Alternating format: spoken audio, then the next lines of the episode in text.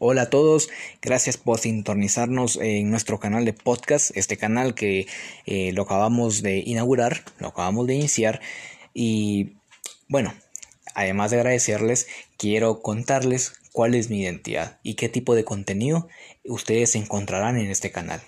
Bueno, quiero iniciar que yo no soy judío y ni tampoco soy cristiano, yo soy eh, un israelita, soy alguien que cree en el Mesías del Nuevo Testamento y creo también en las leyes de Moisés. Yo creo en la Torah y también creo con fe que el Mesías nos vino a dar la capacidad para poder realizar las leyes de Moisés. Así que esa es mi identidad. Y seguido de ello, quiero contarles qué contenido encontrarán en mi canal. Pues bueno, el contenido que ustedes encontrarán en mi canal son temas de Kabbalah, Kabbalah. ¿Qué es la Kabbalah? Pues bueno, la Kabbalah es eh, la ciencia, es una ciencia, es la parte oculta, es la parte oculta de la Torah.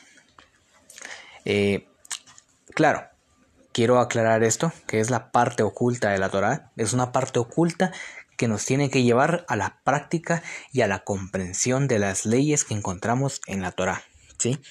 Bueno, y, es bueno enfatizar esto porque eh, hoy en día hay tres definiciones para la Kabbalah. Hay una Kabbalah que tiene que ver con la brujería, ¿sí? Y esto nos desliga de nuestro comportamiento hacia los demás. Tenemos otra Kabbalah que es aquella que solo se conoce o solo se, se estudia por, por cultura, como nosotros que a veces estudiamos psicología, que uno que otro libro de automotivación, pero al final siempre está desligada de lo que es la Torah y la obediencia al Eterno. Bueno, pero la que nosotros enseñamos es una Kabbalah que nos lleva hacia el cumplimiento de la Torah, a mejorar la relación con el prójimo, a mejorar la relación con nosotros mismos y a mejorar la relación con el Eterno. Así que eh, vamos a tocar varios temas, temas que tienen que ver con lo que les acabo de mencionar.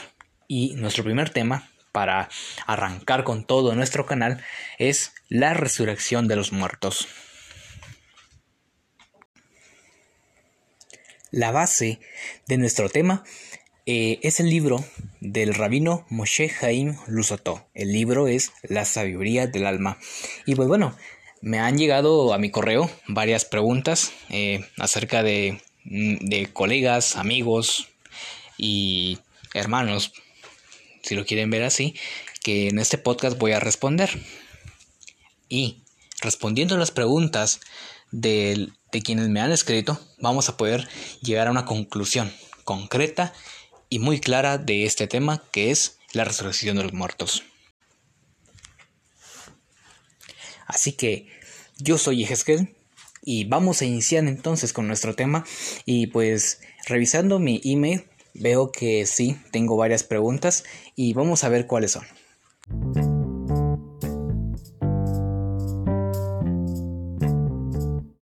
Hola Pablo, gracias por la invitación. Pues primero que nada yo tengo unas dudas. La primera es, ¿cómo define la Kabbalah a la muerte? Cuando alguien muere, ¿su alma sigue aquí entre nosotros? ¿Tenemos pruebas en la Biblia hebrea? Hola Michelle, eh, pues son muy buenas preguntas las que tú me haces, así que voy a respondértelas. Primero, ¿cómo define la Kabbalah a la muerte? Pues bueno, no existe una definición definitiva y, me refiero a que se le puede dar una definición buena y una definición pues mala. La, buena sería, por ejemplo, eh, muerte podría ser cuando el hombre eh, es transformado por el Eterno. Esa podría ser una, porque el hombre muere y es un nuevo, es un nuevo ser, una nueva persona. Eh, muerte también se podría referir a algunos, eh, por ejemplo, este rabino, el rabino Moshe Haim Lusato, también nos da una explicación que morir significa morir a los conceptos o educación que nosotros tenemos por la educación de la Torah. Esa es otra definición de muerte. En el lado negativo eh, tenemos que la muerte, eh, primero es pues la muerte física a la que nosotros estamos destinados. eh, como humanos, pero también la muerte se refiere a un estado, a un estado espiritual en donde la persona ya no puede ejercer su voluntad. Esto por emociones muy fuertes, por ejemplo, en el caso de la depresión. Entonces es una forma en la que podemos definir a la muerte. ¿sí? y pues esas serían las definiciones que podemos encontrar tanto en la Kabbalah como en la Torah. ¿sí? Eh, la Kabbalah solo nos ayuda a poder entenderlo de una manera más sencilla. ¿sí? En la Torah pues está de una forma más compleja y nosotros tenemos que desvelarlo. Eh, también eh, quiero explicarte de que la definición de muerte es, por ejemplo, alguien que no conoce Torah. Alguien que no conoce Torah, pues dentro de nuestra cultura hebrea se, le considera como alguien que está muerto. ¿sí? Esas son las definiciones que la Kabbalah nos enseña y que también la Torah nos, muestra de, la definición de qué es la muerte. En cuanto a tu segunda pregunta, bueno, eh, el alma del fallecido sí está entre nosotros eh, por unos días. ¿Por cuántos días? No lo sabemos. Tenemos una prueba en Atanaj, por ejemplo. Eh, yo pongo a Saúl, Saúl cuando, o el rey Shaul, cuando va con la divina a invocar a Ishmuel, porque el Eterno ya no le habla ni por sueños, ni por profeta. Entonces, Samuel es invocado por Shaul, y la respuesta de Ishmuel hacia Shaul es la siguiente este pasaje lo encontramos en, el primer libro de Ishmuel 28, capítulo 28, versículo 15. Ishmuel dijo a Shaul, ¿por qué me has inquietado haciéndome venir? Bueno, les voy a explicar la respuesta de Ishmuel. Es porque Ishmuel ya había trascendido al lugar donde descansan todas las almas, el lugar donde cuando venga su majestad Yeshua pues todos los muertos van a resucitar. Entonces eh, Ishmuel eh, más adelante le dice a Shaul que pensó que era el día del juicio.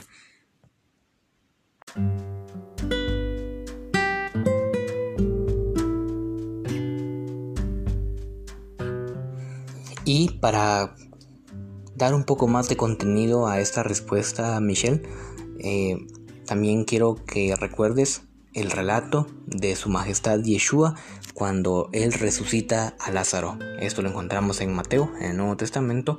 Eh, su Majestad resucita a Lázaro. Entonces Lázaro eh, no le responde de la forma en que Samuel le responde al rey Shaul. ¿Por qué? Porque Lázaro aún no había trascendido al lugar de las almas del que te estoy hablando. Entonces la respuesta final sería es que sí, las almas están entre nosotros por cierto tiempo, pero nadie sabe cuánto tiempo es que están aquí. Así que eso no lo podemos medir. Y bueno, espero haberte aclarado tus dudas. Hemos finalizado de responder las preguntas que Michelle nos ha hecho.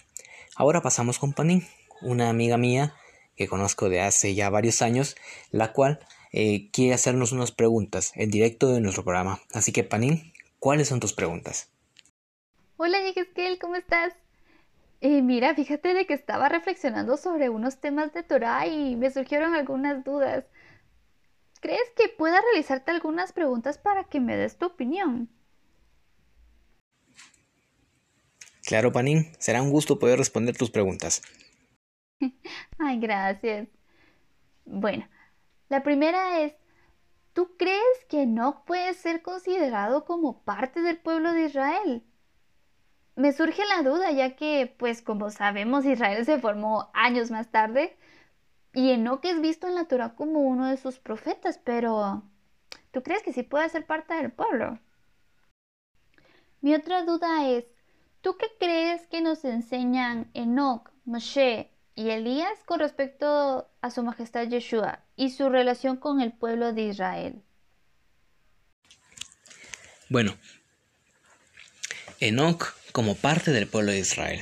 Yo pienso, y por lo que he estudiado, me he dado cuenta que Israel eh, no es un pueblo físico. Israel no es un pueblo físico. Israel es una identidad que se le entrega a un hombre, a una persona que deja atrás su egoísmo y se entrega a la voluntad del Eterno.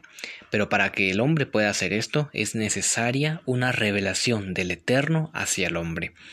Claro, no quiero decir entonces de que el, eh, el que es israelita de sangre no sea israelita, o sea, sí es israelita. Por ejemplo, tenemos el caso de los hijos de Israel que salen de Egipto, pero a lo que yo quiero llegar, Panin, es que eh, de que no todo no, no todos son, son Israel, porque Israel es quien vence su egoísmo, porque el Eterno se le ha revelado. Ese es Israel. Estamos hablando de una Israel espiritual.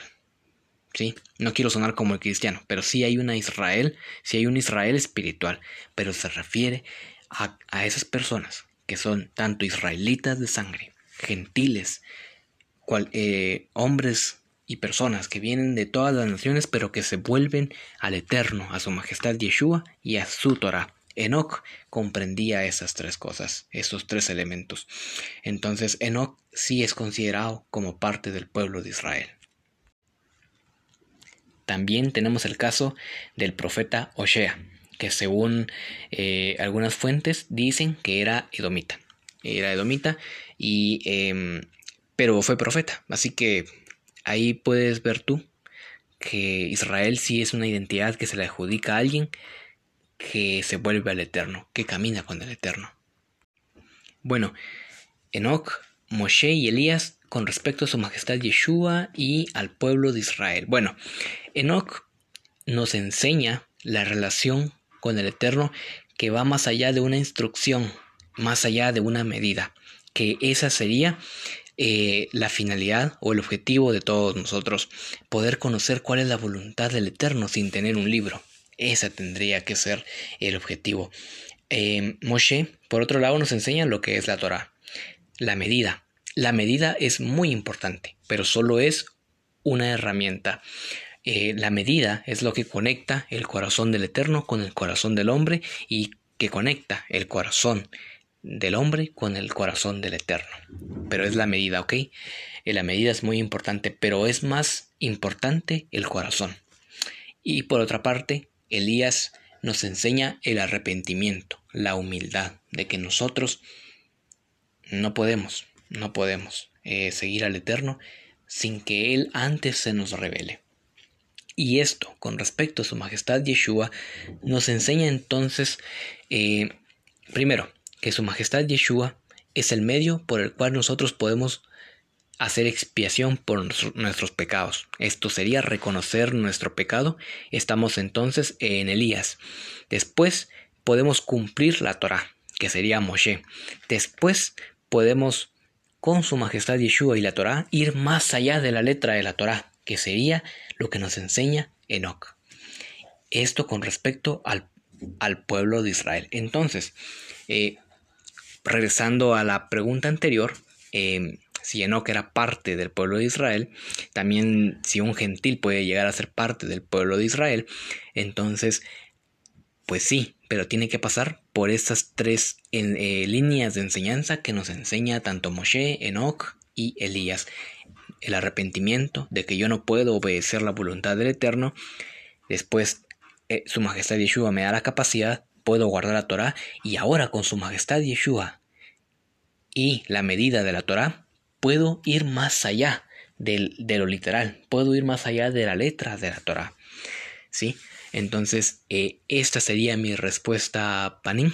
Espero eh, poder haber sido claro. Muchas gracias por responder mis dudas, Yehezkel, y por toda la información que me has dado. Ya con ellas mis dudas quedaron mucho más claras. Espero poder platicar contigo en otra ocasión. Realmente es muy, muy gratificante conocer tu opinión y que me puedas compartir todo tu conocimiento. De verdad lo aprecio. Muchas gracias. Pasa un lindo día. Adiós. Ha sido un gusto, Panin, poder haberte respondido tus dudas y poder haberlas aclarado.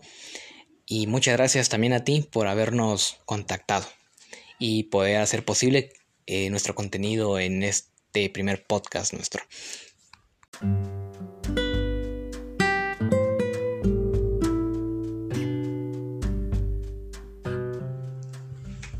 Así que ya para concluir, eh, para todos nuestros oyentes, quiero dejar en claro que la muerte, desde el punto de la Kabbalah, eh, en el lado positivo, es una muerte donde el hombre primero se arrepiente y cambia sus obras, cambia la forma de pensar, la forma en que maneja sus pensamientos. Todo eso tiene que ver con una muerte.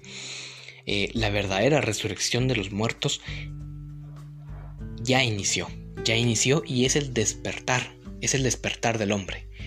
Es cuando la conciencia del hombre se despierta en su interior y ahora sí puede guardar la voluntad del Eterno. Claro, ¿quién es el que da la vida? El Eterno. Y el Eterno también mata, el Eterno bendice, el Eterno recompensa y también castiga. Todo lo hace el Eterno. Así que ya, ya han resucitado los muertos y se los puedo asegurar. Están entre nosotros. Son personas que creen en el Eterno y saben que sin el Eterno ellos no son nada. De hecho, aún con el Eterno, nosotros no somos nada. Y más aún, esas personas eh, conocen estas medidas que acabo de mencionar.